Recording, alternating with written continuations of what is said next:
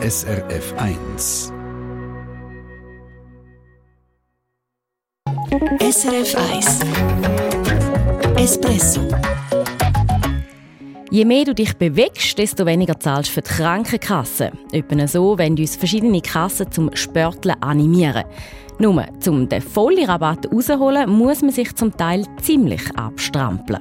Noch mehr kann ich dir nicht leisten. Sagt die Helsana-Kundin, die wirklich viel Sport macht, aber trotzdem nicht die höchsten Bonuspunkte überkommt.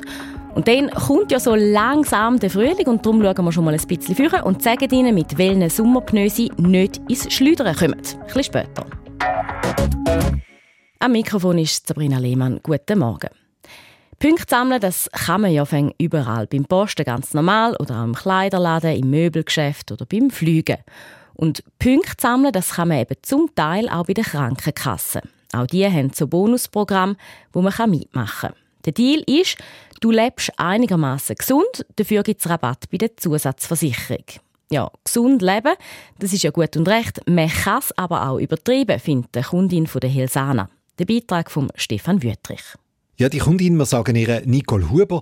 Nicole Huber, die ist ziemlich fit unterwegs. Sie hat auch so einen Fitness-Tracker am Handgelenk, wo zum Beispiel ihre Schritte zählt. Alleine schon beim Arbeitsplatz mache ich am Tag 12.000 Schritte.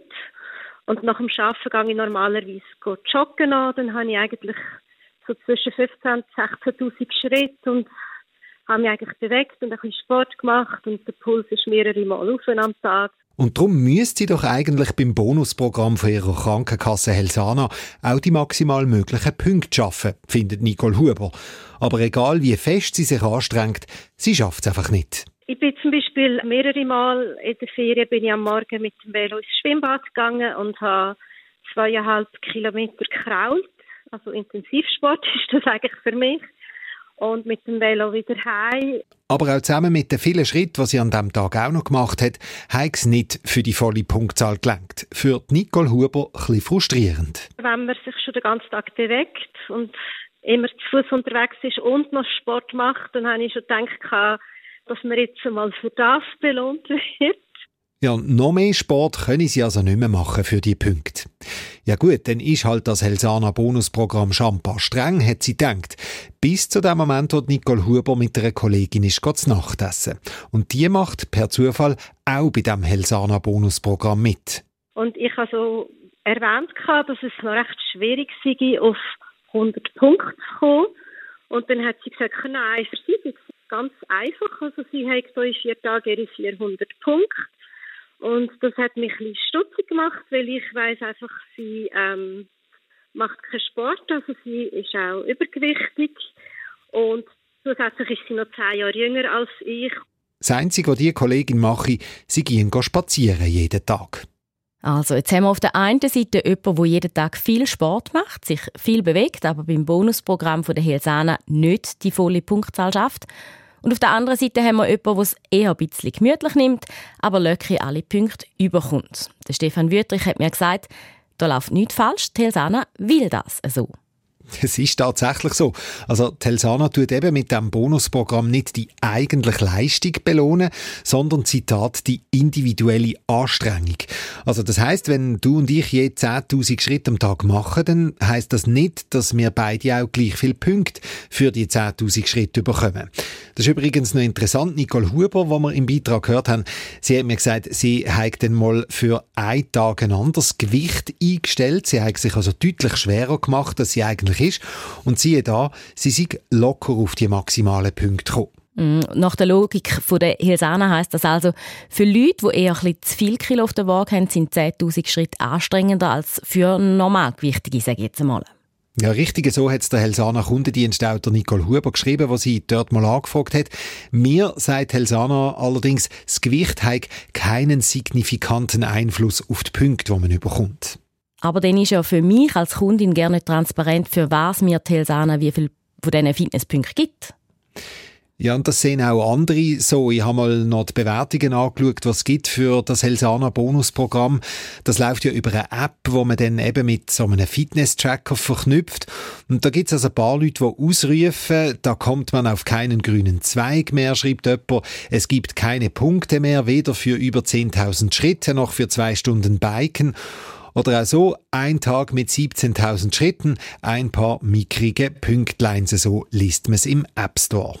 Also da ist Nicole Huber lange nicht die Einzige, die das nicht verstehen kann. Da fühlen sich offenbar noch mehr Leute ein bisschen vor den Kopf gestoßen. Warum macht Helsana denn das so? Sie sagen, Sie wollen nicht in erster Linie die Leute belohnen, die quasi Spitzensport machen, sondern die ganze Bevölkerung. Das hat uns der Marc Lottenbach gesagt. Er ist der Marketingleiter von der Helsana. Kundenumfragen haben gezeigt, dass man nicht nur für sportliche Aktivitäten möchte honoriert werden weil das auch nicht jedem sein Ding ist sondern dass wir auch ein alternatives Programm äh, anschauen Und wir haben uns dann dafür entschieden, dass wir verschiedene Aktivitäten möchten bepunkten und denen sogar ein höheres Gewicht geben. Also das heißt, Punkte gibt es jetzt zum Beispiel auch für Ernährungskurs oder für Achtsamkeitsübungen. Telsana findet, das sei fairer so, als wenn man nur die Leute belohnt, die sowieso viel Sport machen. So Bonusprogramm gibt es ja auch noch bei anderen Versicherungen. Machen es die auch so? Ich habe konkret nachgefragt bei der Swiga und bei der CSS, bei denen ihren Bonusprogramm machen je so um die 100.000 Leute mit. Und sie sagen beide, nein, es wird nicht so individuell bewertet, gleiche Leistung gibt auch gleich viele Punkte. Interessant ist jetzt aber, was mir der Felix Schneuli gesagt hat, er ist Krankenkassenexpert beim Vergleichsdienst Comparis und er findet, eigentlich sei es richtig, zum individuell Punkte vergeben, weil je nachdem können es jemandem, der nicht so sportlich ist, gerade ablöschen wenn man selber das Gefühl hat, das Ziel, das ich mir jetzt da setze oder das ich mit jemandem anderen vereinbare, hier ist es mit einer Krankenkasse, dass ich eben Bonuspunkte bekomme, wenn ich das Gefühl habe, das Ziel ist nicht realistisch, dann ist es schwierig mit der Motivation. Ja, und trotzdem sagt auch er, es dürfe dann schon nicht so sein, dass sich die sehr Sportlichen benachteiligt fühlen, weil das kann ja dann auch wieder demotivierend sein. Handherum muss man natürlich auch sehen, die Krankenkassen machen die Bonusprogramme jetzt natürlich nicht einfach, weil es ihnen so wahnsinnig wichtig ist, dass wir alle gesund leben, sondern, sagt der Felix Schneuli, da geht es vor allem auch um Kundenbindung und darum ist klar, dass sie wollen, dass so viele Leute wie möglich mitmachen. Informationen von Stefan Wüttrich sind das gewesen. Das ist das Konsumentenmagazin Espresso auf SRF 1. Es ist 18 Minuten ab 8 So ein bisschen Frühlingsgefühl sind ja die letzten Tage schon vorgekommen bei diesem schönen Wetter und vermutlich kennen Sie die Regeln für die Autopneu.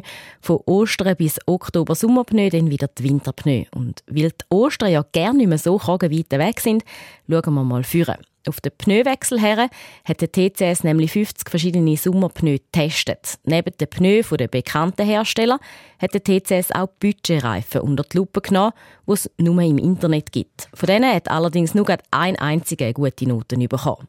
Nicole Ross. Aufs Podest vom Sommerreifentest 2023 haben es die drei bekannten Hersteller Goodyear, Continental und Michelin geschafft. Das hat der TCS-Pneu-Experte Reto Blättler aber nicht weiter überrascht. Premium-Hersteller, die haben natürlich wirklich x Jahre Erfahrung in der Reifenentwicklung und in der Forschung. Aber der Wissensvorsprung der grossen Marken schmelzt sie langsam weg.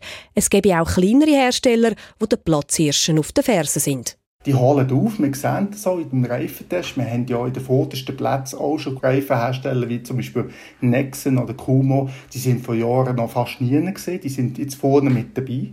Für den TCS sind 10 von den 50 getesteten Sommerpneus sehr empfehlenswert. Und die Hälfte davon sind nicht von einer ganz bekannten Marke. Den Link zu dieser Rangliste vom TCS finden Sie auf srf.ch-espresso. Auch bei Autopneu bleibt die Entwicklung nicht stehen, sagt der Reto Blättler.